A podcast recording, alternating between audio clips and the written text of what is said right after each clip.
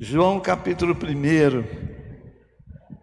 Pai, obrigado pela tua palavra que é viva. E essa palavra é Jesus. Obrigado porque esse Jesus vivo vive em nós. E eu quero que cada dia mais essa vida de Jesus apareça em nossa vida. Então, nos permite, pelo Teu Espírito, compreender a Tua palavra, nos permite, pelo Teu Espírito, que essa palavra se interiorize em nós e faça parte da nossa vida, do nosso jeito de viver.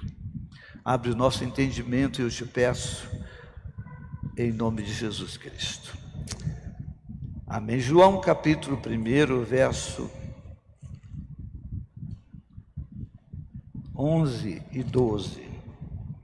Veio para o que era seu, mas os seus não o receberam. Contudo, os que o receberam, aos que creram em seu nome, deu-lhes o direito de se tornarem filhos de Deus. Esse é o tema da nossa série. Quem são os filhos de Deus? Domingo passado eu falei que os filhos de Deus são os pacificadores, aqueles que promovem a paz. Falei que são aqueles que não fazem acepção de pessoas, porque Deus é perfeito e essa perfeição ela se mostra de muitas formas, e uma delas é olhando para as pessoas de forma igualitária. O texto que eu li diz que Deus faz nascer o sol sobre o justo e sobre o injusto faz a chuva descer sobre todos, não é sobre gente da direita e não desce sobre a esquerda, Deus faz sobre todos, sobre todos. Por isso que ele é Deus perfeito e igualitário. Nós não somos assim, mas o desafio é nós caminharmos nessa perfeição. E hoje eu quero usar um versículo que é muito mal usado na Bíblia, na, na, na vida da igreja. É quando ele, o texto diz que os filhos de Deus são aqueles que creram. Aí nós tornamos essa filiação apenas uma declaração. Eu creio em Jesus, mas a vida não mudou. Então tem alguma coisa equivocada. Tem uma compreensão equivocada sobre o que seja ser filho de Deus.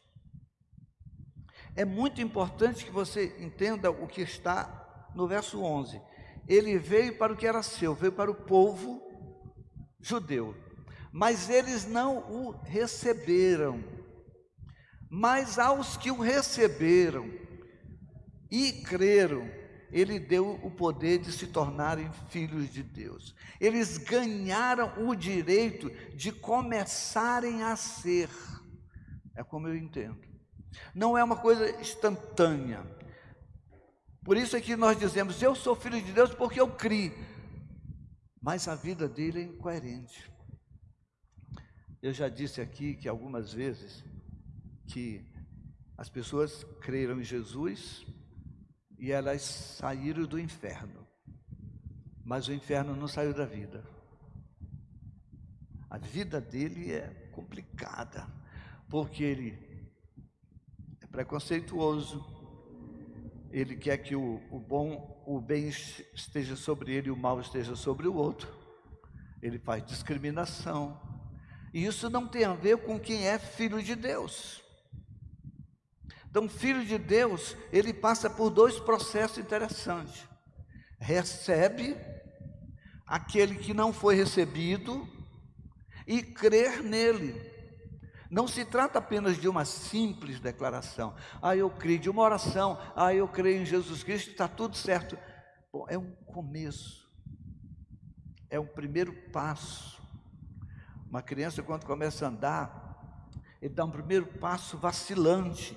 Ainda nós não podemos dizer ele sabe andar, porque ele sai tropeçando. Aí a proporção que o tempo vai passando, ele já está correndo. É a nossa vida com Jesus tem início, tem meio e tem um fim. E tem muita gente que fica apenas no início, no começo, numa declaração de fé que ele acredita que porque creu, tudo mudou. E a gente constata que não é assim. E muitos.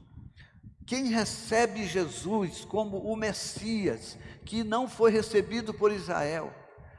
Interessante que João Batista, quando Jesus passa, ele diz: Eis o Cordeiro de Deus, que tira o pecado do mundo. Para o judeu era uma explosão na mente, porque eles vinham de uma vida inteira de sacrifícios, do holocausto, de um cordeiro, de um animal perfeito, que era apresentado uma vez por ano, e eles sabiam que aquele animal, quando oferecido, trazia sobre eles o perdão de um ano. Então eles passavam um ano de perdão, e todo ano voltava e sacrificava de novo, e sacrificava de novo. E é interessante que o povo ficava na porta do, do tabernáculo esperando a resposta do sacrifício. E se o sacerdote saísse de lá vivo, o povo entrava no alarido grande, porque fomos perdoados. Aí Jesus chega e João Batista diz: Eis o Cordeiro de Deus que tira o pecado do mundo. Ah, não, não é possível. Porque eles queriam ficar, eu entendo, eles queriam ficar naquela coisa religiosa de uma vez por ano, eles faziam o sacrifício e tinham perdão e voltavam a fazer tudo de novo do mesmo jeito, porque no próximo ano tinha perdão de novo. Mas agora, Jesus, que é o Cordeiro de Deus, ele tira o pecado do mundo. Ele é a possibilidade de você se livrar de uma vez por todas da obrigação de fazer o errado da obrigação, não é de não errar, porque nós erramos, mas agora eu não sou mais obrigado, eu não sou mais preso, eu posso dizer não.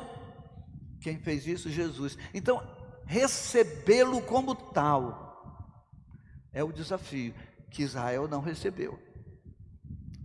Ele não aceitou, veio para o que era seus, mas os seus não o receberam. Queridos, isso é um processo da vida inteira não é de um dia.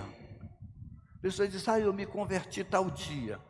Quem sabe o dia da sua conversão aí? Levanta a mão, deixa eu ver. Eu não sei. Eu não sou menos convertido do que você que sabe. Amém, gente? Porque tem gente que está parado lá no século passado, né? Na experiência de um dia, ah, naquele dia e tal. Eu vou falar sobre essa história do primeiro amor um dia, que não tem nada a ver com essa volta, mas é para outro dia. Aí ele fica parado aqui, naquela experiência lá, e ele não cresce. Ele está lá. Ah, aquele dia foi maravilhoso, eu chorei, meu coração ardeu, eu vi a voz de Jesus. E aí, o que tu fizeste com isso? Ah, mas ele está preso naquele dia e ele é criança. Aí Paulo diz que nós somos crianças, mas depois devemos ser adultos. Porque quando eu era criança, eu pensava como criança, eu falava como criança, eu agia como criança, mas agora eu evoluí nessa relação com Deus e me tornei adulto. E agora, como adulto, eu penso como adulto, eu falo como adulto, eu sinto como adulto. É esse crescimento que eu falo, que, é, que a, a experiência é uma, uma, é um processo da vida inteira. Por exemplo, quem é agente da guerra e não da paz, não entendeu o que é ser filho de Deus.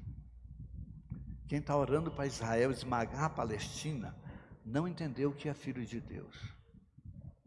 Ele ainda não entendeu, porque nós somos da paz e não da guerra. Amém? Eu sei que falar de Israel, crente fica doido, porque crente tem uma.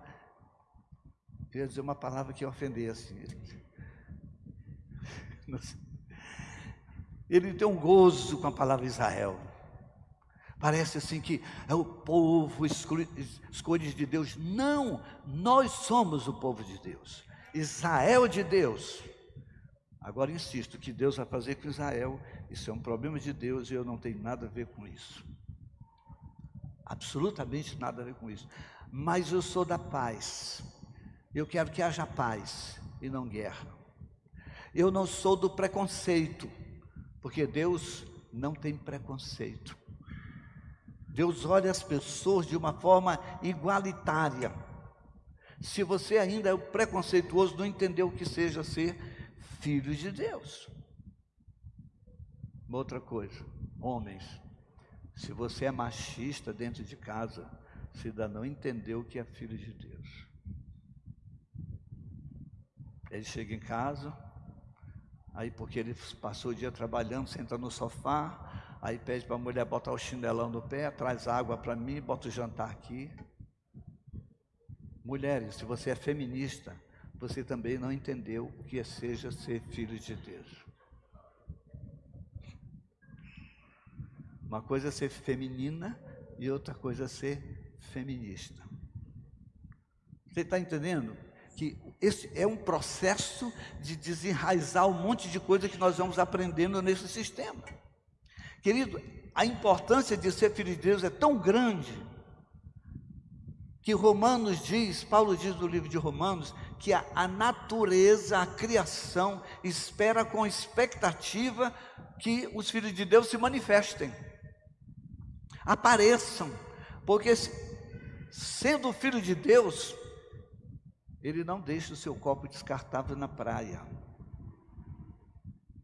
Sendo filho de Deus, ele não leva seu lixo, não, ou não joga seu lixo da, da porta do carro para fora.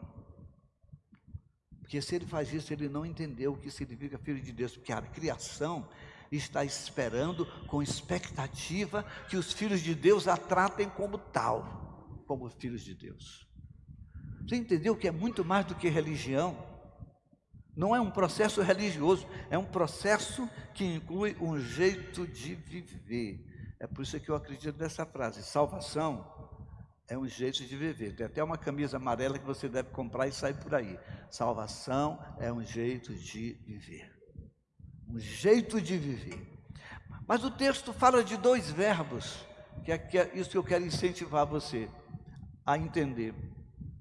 Contudo, aos que receberam, primeiro, receber a Jesus, receberam o Jesus, o ungido de Deus, o Messias, não haverá mais sacrifício, não tem mais cordeiro perfeito, não tem mais animal, não tem mais sacrifício no tabernáculo, o sacrifício foi o de Jesus na cruz. E você aceitar isso é o início de tudo. O sacrifício que me perdoa, o sacrifício que me aceita diante de Deus. Esse é o início de tudo. É o sacrifício que, que me dá essa possibilidade de me aproximar de Deus. Porque o sacrifício de Jesus tira a inimizade que existia entre ser humano e Deus a parede de, de inimizade foi removida, não há mais, é o sacrifício, é o ungido de Deus, Jesus. Esse Jesus histórico, que a maioria das pessoas acredita nele, mas é o Jesus, Messias de Deus para a minha vida e para a sua. Não é o Jesus histórico que falou coisas lindas apenas. É o Deus que virou gente e habitou entre nós e vimos a sua glória, glória como do unigênito do Pai. É aquele que disse: Quem vê a mim, vê o Pai. Então nós estamos aceitando que eu não preciso mais de nenhum sacrifício. Eu não tenho que fazer sacrifício e nem tenho que esperar sacrifício de ninguém, porque Jesus já fez esse sacrifício por mim. Então esse receber é pegar e dizer é meu. Então Jesus foi entregue e eles disseram: Não, eu quero continuar com o sacrifício. Eu quero continuar com o cordeiro perfeito. Esse aí, filho de José, de Nazaré, vem alguma coisa boa de Nazaré? Não, estou fora. Eu, eu quero continuar com o meu cordeiro perfeito. E não receberam Jesus. Receber é isso, é entender que o que ele fez é para você, é seu. Então pega, recebe e diz: É meu. É você carregar sobre si por isso é que Paulo diz: quem vive em mim já não sou eu, mas é Jesus. É Jesus vive. Então, quem recebe Jesus está dentro. Isso pela fé. Por isso que ele diz: receber e crer. receber e crer. Aos que receberam, deu-lhes o direito de se tornarem, eu gosto da minha tradução, tornarem, é uma coisa que vai acontecendo. Ah, eu sou, eu fui feito sim, mas eu estou sendo feito filhos de Deus. Eu tenho uma caminhada, e eu vou falar numa outra mensagem sobre esse, o caminho da plena encarnação como filho de Deus. E você vai ter uma boa notícia e uma notícia ruim. Mas é um caminho vitorioso. Domingo que vem de manhã. Você não vier, vai perder. Fazendo marketing, né? Aos que creram no seu nome, deu-lhes o direito de ser. Agora crer, sabe o que é? Pensar que é verdade. Olha, ele é de verdade, é Deus que virou gente, e o que ele fala é verdade. Queridos, me perdoe que eu vou dizer que talvez confunda a cabeça de alguns. Eu posso discordar da palavra de Paulo, de Pedro, mas de Jesus não.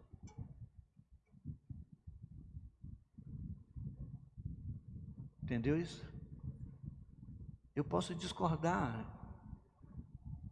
de todos os profetas, mas de Jesus, não. Porque os outros eu posso até não compreender, mas Jesus foi de uma sabedoria tal que ele falou o óbvio.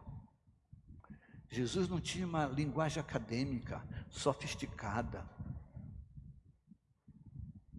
Jesus falava assim: o reino é uma pesca, é uma rede de pesca. E todos os homens simples entendiam. O reino é uma semente pequenininha de mostarda.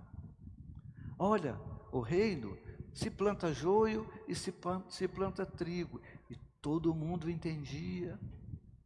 Eu tenho, eu tenho, eu tenho dificuldade com o intelectualismo que ronda a igreja.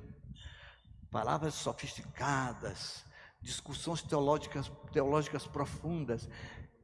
E a, a maioria do povo fica aqui boiando. Ah, é lindo, mas eu não sei o que fazer com isso. Mas Jesus vinha de uma forma tão simples, exatamente para nós não questionarmos a Sua palavra, aceitar e dizer: é para mim, é para eu, é para minha vida.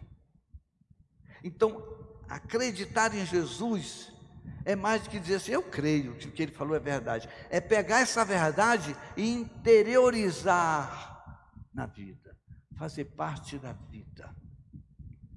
Como as pessoas usam as palavras de gente famosa e usa e repete, e repete, e repete. São os, os pensamentos positivos e repete todos os dias. Mas ele não consegue colocar a palavra de Jesus, o que Jesus falou na mente e no coração. É mais que acreditar, é interiorizar, é ter confiança que o que ele diz, ainda que você não compreenda, é verdade. Porque ele diz assim: olha, prefiro o caminho estreito, largo não. Nós preferimos o largo, mais fácil de andar. Ele não prefere o caminho estreito. Olha, você quer ser grande? Seja pequeno. Você quer ser o maior? Seja menor. Você quer ser o líder? Sirva. Ah, não. Não, não é desse jeito, não, é desse jeito. É desse jeito, foi Jesus que disse, é desse jeito. É desse jeito. Interiorizar é fazer das palavras de Jesus o seu jeito de viver. Por exemplo, aí eu vou pegar algumas palavras de Jesus aqui. Vamos para Mateus. Olha, queridos, se você, olha, olha o se, é uma condição. Se você tivesse apenas não é a primeira vez que eu falo isso aqui. Três capítulos de Mateus, 5, 6 e 7, já era suficiente. Eu não estou dizendo que o resto não presta, pelo amor de Deus. Porque crente ouve o que quer e vai falando as suas besteiras por aí. Eu não disse isso. Eu só disse que, se por acaso você perdesse tudo e ficasse com Mateus 5 e 7, era suficiente. 5, 6 e 7. Porque aqui Jesus começa a mostrar de uma forma muito clara os filhos de Deus. Como é que os filhos de Deus vivem? Ele diz assim que filho de Deus, é, eu não vou nem chegar, vou passar por cima das bem-aventuranças. Porque ele diz que filho de Deus é, tem sede, fome e sede de justiça. Porque filho de Deus é misericordioso. Porque filho de Deus tem um coração puro. É aquele que olha, é interessante, coração puro verá a Deus. Sabe que como a gente lê? A maioria dos crentes lê assim: ah, eu tenho que guardar meu coração para eu não pecar, para eu ver Deus no final. Não, é ver Deus hoje e é ver Deus no outro. Gente que tem um coração puro, ele não julga, ele não olha para o outro com, com juízos, com repreensões, ele tenta ver do outro algo bom. Coração puro. Os filhos de Deus são pacificadores, os filhos de Deus são perseguidos por causa da justiça, mas os filhos de Deus, eles são sal da terra e luz do mundo. Os filhos de Deus, eles têm a sua vida colocada no lugar alto, porque todo mundo possa ver e dizer assim: eles são filhos de Deus e Deus seja glorificado. Os filhos de Deus, eles não juram, eles falam a verdade. Não jura, fala a verdade, é sim, sim e não, não. A gente vive assim? Hein? Não. De vez em quando a gente solta uma mentirinha assim, uma mentirinha assim, não faz mal para ninguém. Sim, sim e não, não. Filhos de Deus, estou lá já no capítulo 5, né? mais para frente. Filhos de Deus, ele ama o próximo. Ele ora pelos seus inimigos, ora pelos que se perseguem. Fazemos isso? Não. Nós queremos que o outro leve fumo. Deus, aí nós pegamos uma tinha, uma, tinha uma oração antiga, tinha uma oração antiga que nós aprendemos a fazer lá no século passado. Deus tira do ímpio e dá para o teu servo. Quem fez essa oração aí? Ninguém, né? Pô, não é possível. Duvido. Aí nós passávamos, nós, pasme, passava o crente perto de um carro lindo, que ele não pode comprar, ele põe a mão, Deus, tira do ímpio e dá para o teu servo. Ele não tem dinheiro para comprar, cara. Não vai comprar. Deus não vai dar um carro para ele. Porque tem que comprar com, com grana. Aí ele fala da mulher do outro, da namorada do outro. Aí ele vai, né? Por quê? Por causa dessa ideia. Tira do ímpio e dá para o teu servo. Não. Fala a verdade, querido. Ama o teu próximo. Diz Deus, poxa, que coisa linda. Deus, Deus é bom. Quando você passar por alguém que tem algo muito bom, diz assim: Deus é muito bom e abençoa essa pessoa. Ele tem uma casa linda, Deus é bom e Deus abençoou essa pessoa. Você está sozinha, aí passa um casal com um marido lindo e diz: Deus abençoou, eu estou só, mas Deus abençoou e Deus, marido lindo. Eu queria até que fosse comigo, mas foi com ela, Deus abençoou. Porque isso é ser filho de Deus. Isso é ser filho de Deus. Aí vamos para frente. Filho de Deus, ele faz obras para que ninguém veja. Porque se ele fizer marketing do que ele faz, ele vai ser honrado pelos outros e não por Deus. Filhos de Deus não fazem orações longas para que todo mundo possa ouvir e dizer assim: como ele é espiritual. O Filho de Deus entra no seu quarto e fala com Deus em secreto. Ele não grita, ele não fica fazendo pirueta, não. Ele, ele entra no seu quarto e fala em secreto, porque o seu Deus em secreto ouve. Eu já repeti aqui, vou repetir novamente, é um, uma história sobre a Madre Teresa de Calcutá, que perguntaram para ela assim, quando você ora, o que, que você fala para Deus? Ela disse, eu não falo nada, eu só escuto. E o que, que ele fala para você? Ele não fala nada, ele só escuta. Isso é lindo, profundo. Entra no teu quarto, filho de Deus, não faça barulho, fala com Deus em secreto, porque Deus ouve em secreto. Não precisa gritar nada, Deus não é surdo. Eu tive um, uns anos atrás numa igreja que o, o louvor estava rodando, o povo rodando a cabeça, pirando, era um negócio maluco, né? Aí eu tô lá, né? Aquele jeitão assim empolgado, né? Olhando aquilo ali. Aí eu, o louvor parou e o pastor me deu o microfone assim, com quem diz assim: tá aí, te vira nessa bagunça. E uma mulher começou a gritar, ela gritava tanto, eu falei, Jesus, o que, é que eu faço? Aí eu falei, minha filha, Deus não é surdo. Deus já te ouviu. Foi o silêncio mortal. Obrigado, vamos pregar agora. Todo mundo me ouviu. Então entra no teu quarto, fala com Deus. Vamos para frente. Filho de Deus não acumula tesouro na terra, ele acumula no céu. Lembra a palavra de Jaqueline que ele reparte. Isso é filho de Deus.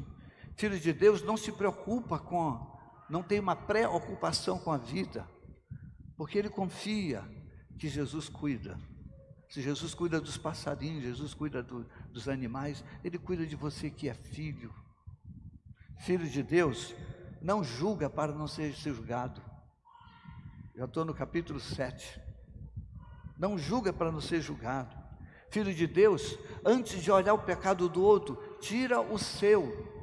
Ele tira o cisco do olho, para ele tirar o cisco do olho do irmão, ele precisa tirar a trave do seu. Sabe, é muito fácil olhar o pecado do outro e não olhar o meu pecado. Filho de Deus não faz isso.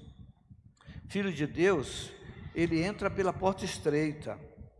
Filho de Deus, ele reconhece os falsos profetas pela vida, pelo fruto.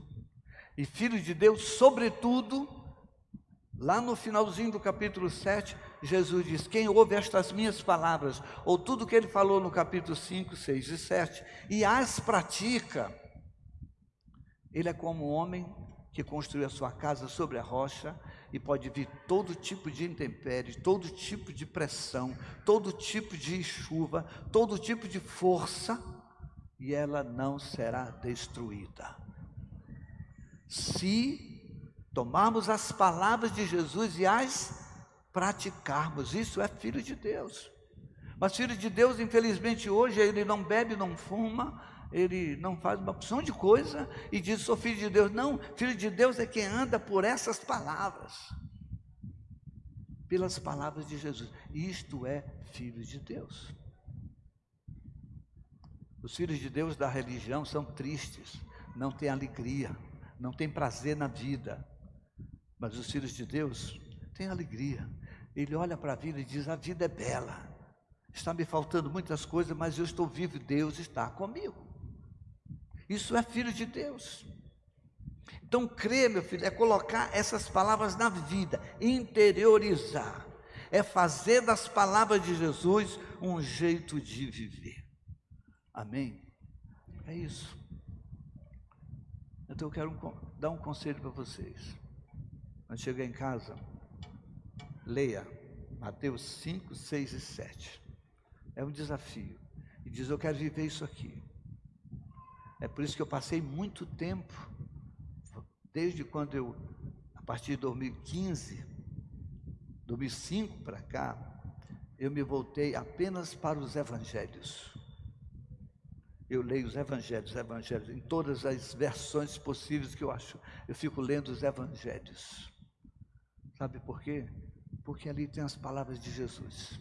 E elas são mais importantes para mim. Mas eu quero te desafiar a ler só três capítulos. Mateus 5, 6 e 7. Filho de Deus não devolve o mal com o mal. Filho de Deus abençoa o outro Filho de Deus, reparte o que tem. Filho de Deus, se alegra com o outro que se alegra. Filho de Deus chora com os que choram. Filho de Deus é gente da paz. Queridos, nós vamos nos tornando. O dia que você converteu, você começou a ser. E talvez você tenha parado. Mas o desafio é: vamos continuar andando. Amém? Vamos continuar andando? Vamos continuar sendo, sendo parecido com Jesus. Sendo parecido. Cada dia que passa. Aí você pergunta: então, mas e quando eu erro? A gente se levanta, fala: Deus, olha, eu errei, me perdoa. O perdão já foi dado. Não fique chorando por perdão. Quem chora por perdão não, entende, não recebeu Jesus como o Messias. Quem diz, ah, meu Deus, será que eu vou ser perdoado? Ele não entendeu bolufas. Sabe por quê? Porque Jesus já perdoou todas as pessoas em todas as épocas. Então, o que você fez, Jesus já perdoou. O que você está fazendo agora, me julgando, está perdoado. O que você vai fazer amanhã, Falar mal do pastor, está perdoado. Porque Jesus já, amém, ó, amém de quem vai falar. Está perdoado, fica tranquilo, está perdoado. Tudo que você for fazer está perdoado. Então não precisa chorar. A gente chora pelo perdão do outro, do outro, do pai, da mãe, do amigo, isso aqui, que fica cheio de ressentimento. É um outro processo. Mas de Deus não. Já foi perdoado. Diga para o seu irmão: olha, você tem pecado bastante, mas Jesus já te perdoou. Jesus já te perdoou. Nós nos tornamos filhos de Deus à medida que cumprimos a palavra de Jesus. E a palavra de Deus, sabe quem é a palavra de Deus, gente? Onde está a palavra de Deus? Quem tem sua Bíblia aí? Deixa eu ver aí. Isso aqui é a palavra de Deus? Não, é Jesus. Isso aqui é o texto sagrado. É confuso isso, né? Agora eu dei matéria para vocês falarem mal de mim, né? Isso aqui é o texto sagrado. Mas a palavra de Deus é Jesus e o Verbo virou gente, a palavra virou gente e habitou entre nós. E vimos a glória de Deus como a glória do Pai. É Jesus a palavra viva de Deus. Deus te abençoe.